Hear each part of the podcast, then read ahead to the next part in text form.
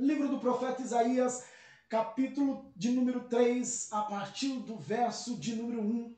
Eu quero trazer para você esse texto da palavra do Senhor que nos diz assim: Porque o Senhor Deus dos exércitos tirará de Jerusalém e de Judá o bordão e o cajado e todo o sustento de pão e toda a sede de água. O valente e o soldado e o juiz e o profeta, e o adivinho, e o ancião, o capitão de cinquenta, o respeitável e o conselheiro, o sábio entre os artífices e eloquente, dá-lhes jovens como por príncipes, e crianças governarão sobre eles. O povo será oprimido, um será contra o outro, cada um contra o seu próximo. O menino se atreverá contra o ancião, o vil contra o nobre. Quando algum de vós for ter com seu irmão a casa do seu pai, dizendo: Tu tens roupa, sê o nosso príncipe, e toma sobre nós a tua mão. Naquele dia levantará então a voz do Senhor, dizendo: Não posso ser médico, nem tampouco a minha casa pão ou vestes algumas. Não me ponhais por príncipe do povo, porque Jerusalém tropeçou e Judá caiu porquanto a sua língua e as suas obras são contra o Senhor, para irritarem os olhos da sua glória. A aparência do seu rosto testifica contra eles e publicam os seus pecados contra Sodoma. Não os dissimulam, ai da sua alma, porque se fazem mal a si mesmo. Preste bem atenção no verso de número 10. Dizei aos justos que bens lhe irá porque comerão do fruto das suas obras. Vamos repetir novamente o verso de número 10, diz assim: Dizei aos justos que bem lhes irá, porque comerão do fruto das suas obras. Meus queridos, que o Senhor fale conosco, que nos abençoe através da sua palavra, da sua poderosa palavra. Meus amados, quando nós lemos esse texto, quando lemos a respeito desse momento histórico, desse momento histórico em que Isaías profetiza ao povo de Judá, especificamente Judá, que era o reino do sul, ele estava vivendo em um tempo de idolatria, um tempo de moralidade, um tempo aonde principalmente havia um declínio para a injustiça, um declínio moral, um declínio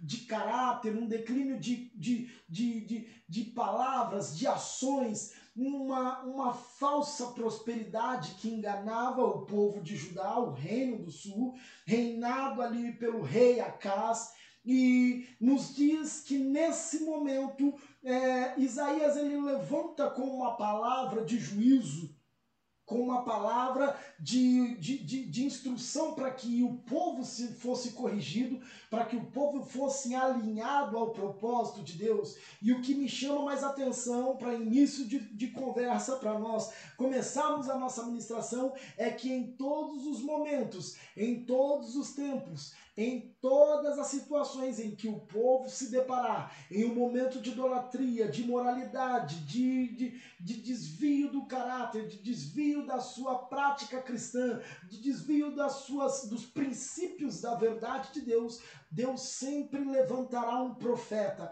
Deus sempre levantará alguém para trazer alinhamento, para ajustar aquilo que estava desalinhado, para colocar em ordem aquilo que estava desajustado. Deus sempre levantará uma voz profética, e o que nós mais temos clamado para esse tempo é que o Senhor restaure a palavra profética, que o Senhor restaure para os tempos atuais a voz profética, a voz profética que condena o pecado, que traz luz aonde há escuridão, que traz clareza aonde há obscuridade, que revela o caráter daquele que é o mau caráter, que transforma a idolatria em, em, em um jugo e os traz a verdade de Cristo, a verdade de Deus. Ei, Esse é o tempo em que o Senhor está nos levantando profetas que falem a verdade, profetas que não se intimidem, profetas que não têm medo de poder colocar o dedo na cara de Jezabel e declarar: olha, aqui sobre esse reino há um Senhor que comanda, há um Deus que gestiona, há um Deus que é o Senhor da nossa cidade, da nossa nação. Esse é um tempo em que Deus está levantando os profetas, está levantando um grande exército, está restaurando a voz profética, está restaurando um tempo de santificação, um tempo de alinhamento, um tempo de correção, um tempo de andarmos na virtude de Deus em transparência, em, em pureza, em entendimento de quem Ele é, porque nós servimos um Deus santo, um Deus justo, Deus poderoso, um Deus restaurando não se envolve com as práticas pecaminosas, um Deus que não ama o pecado, mas Ele ama o pecador e por amor ao pecador, ele se prontifica em nos alertar a corrigirmos as nossas práticas, nos alinharmos novamente, a voltarmos novamente ao local de origem, voltarmos da onde caímos, retornarmos às primeiras obras, às primeiras práticas, não desistirmos, não deixarmos para trás, não abandonarmos o caminho, mas avançarmos segundo o seu propósito para nós. É para isso que o Senhor tem levantado a voz profética. É para isso que o Senhor tem levantado os seus profetas. É para isso que o Senhor tem colocado em nossa geração homens e mulheres que têm falado para nós a verdade e que têm se colocado em lugares de voz profética. Esse é o primeiro segredo que eu vejo dentro desse texto. Deus, ele sempre separa a voz profética. O segundo segredo que eu vejo dentro desse texto, esse daí dentro dessa parte inicial, é que em meio a toda toda desestrutura, em meio toda toda a revolta, em que Judá estava, do desvio moral ético, desvio de, de, de, de, caráter, desvio da graça de Deus, do favor de Deus, desvio do entendimento de quem Deus realmente era, ainda existia em Judá homens que eram guardados pelo Senhor, que ainda guardavam os seus costumes, que ainda eram zelosos pelo favor de Deus, zelosos pela graça de Deus Sempre haverão homens e mulheres que serão guardados pelo Senhor.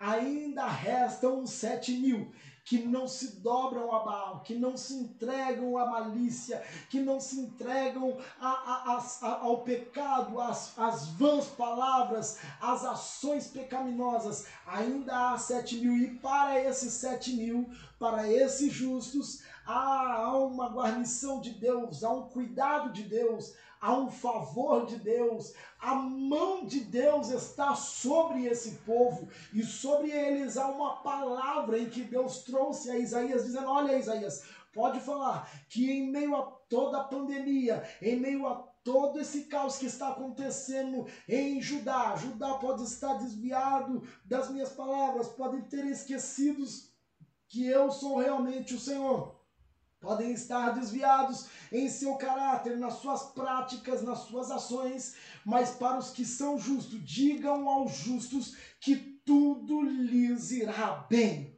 Digam aos justos que em meio a todo caos eu vou cuidar deles. Essa é a palavra profética que eu quero liberar sobre a tua vida. Em meio a toda essa crise, em todo esse caos, todas as circunstâncias que estejam talvez te rodeando, tentando te paralisar, te intimidar, te tirar do propósito, te desviar do foco, o Senhor está lhe trazendo uma palavra nessa noite. Eu me levanto como profeta do Senhor para lhe dizer: olha, tudo te irá bem. O Senhor vai cuidar de você, o Senhor vai trazer sustento, nem que Ele traga corvo para te trazer pão e água, nem que Ele levante do monturo que não tem para poder dar sustento aos seus filhos. O Senhor cuidará dos seus justos.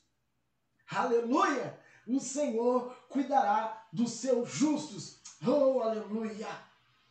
Deus cuida dos justos alguns benefícios, e aqui eu quero destacar somente três deles. Três benefícios que repousam sobre os justos do Senhor. Primeiro deles, Os justos habitarão na terra da promessa e terão sustento da sua vida. Os justos habitarão na terra da promessa e terão sustento para a sua vida.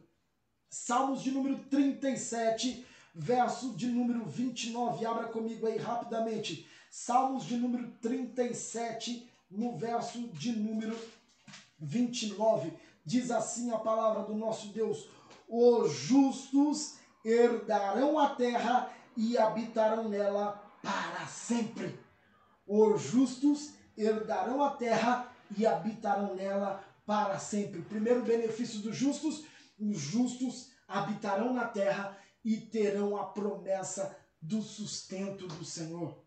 Onde fica essa terra? Talvez você esteja questionando, pastor, aonde que está essa terra? Porque a terra que eu estou vivendo talvez seja o Egito. A terra que eu estou vivendo está sendo amarga. O tempo que eu tenho vivido eu não tenho visto colheita, eu não tenho visto a mão de Deus, não tenho visto o cuidado de Deus. Ei, onde que fica essa terra da promessa? E o Senhor manda lhe dizer, a terra da promessa, onde você deve habitar, é onde o Senhor está. Lá você encontra paz sustento e prosperidade. Quer saber onde é a terra da promessa? É onde Cristo está.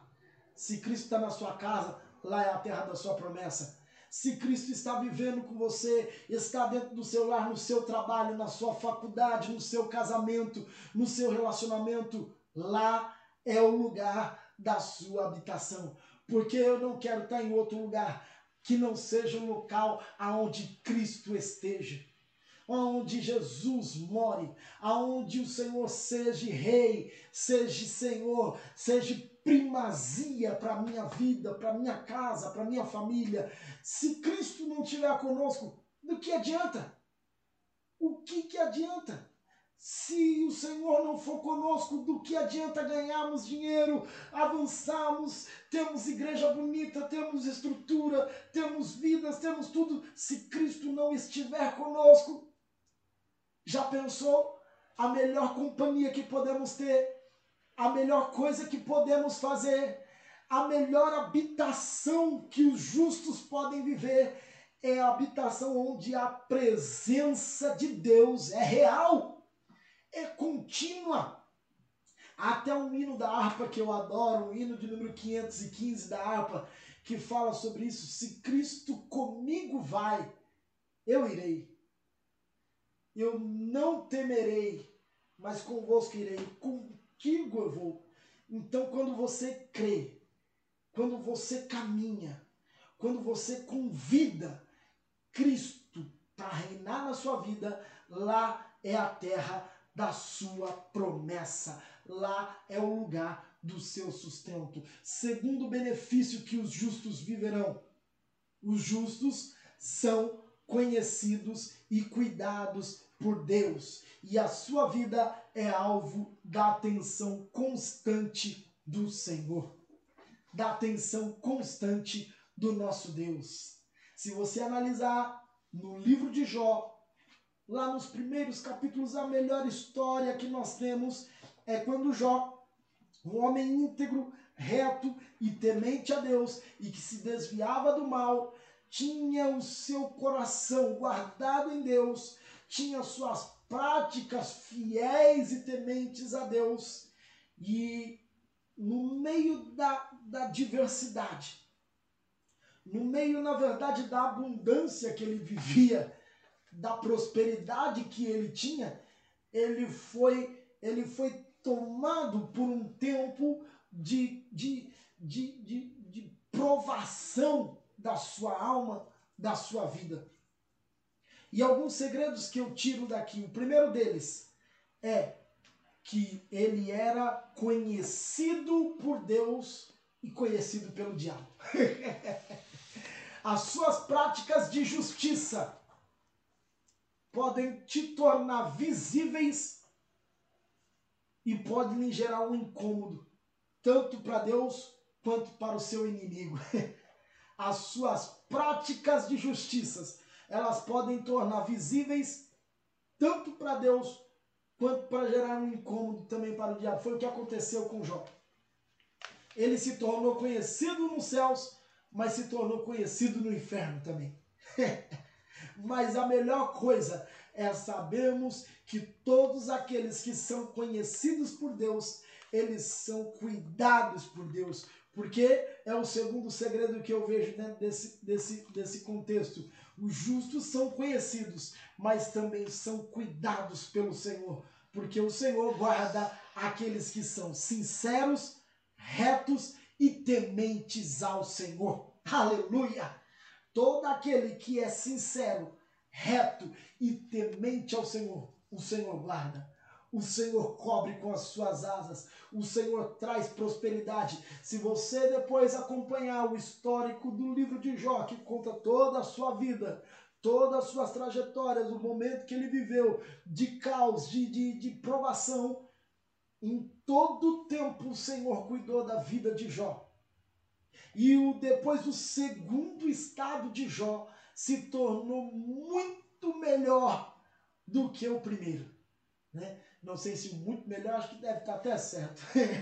né? O muito melhor, né? o melhor de bom.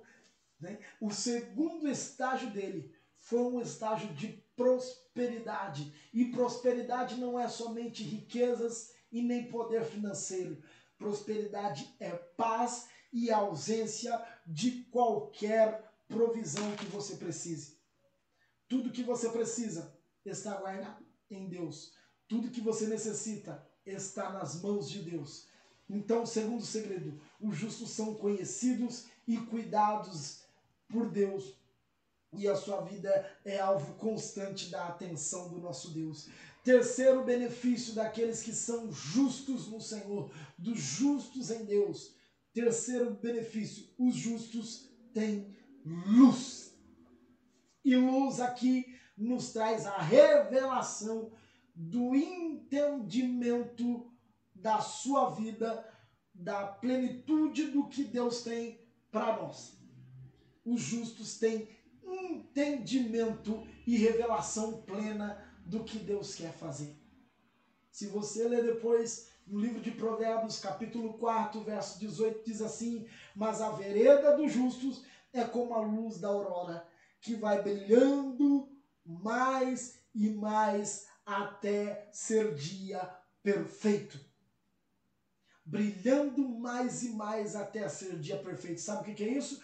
A cada dia eu quanto mais íntimo eu estiver de Deus, quanto mais próximo eu estiver dele, quanto mais habitação de Deus for a minha habitação, quanto mais envolvido eu estiver com ele, mais eu tenho entendimento do seu propósito para mim, mais eu tenho luz do que Deus tem para mim, mais eu tenho o entendimento, a clareza da revelação do propósito de Deus para minha vida, para minha casa, para minha família, para minha igreja, para o meu ministério, para o meu trabalho, dia após dia vai brilhando, brilhando, brilhando, clareando, clareando, clareando, até se tornar dia perfeito.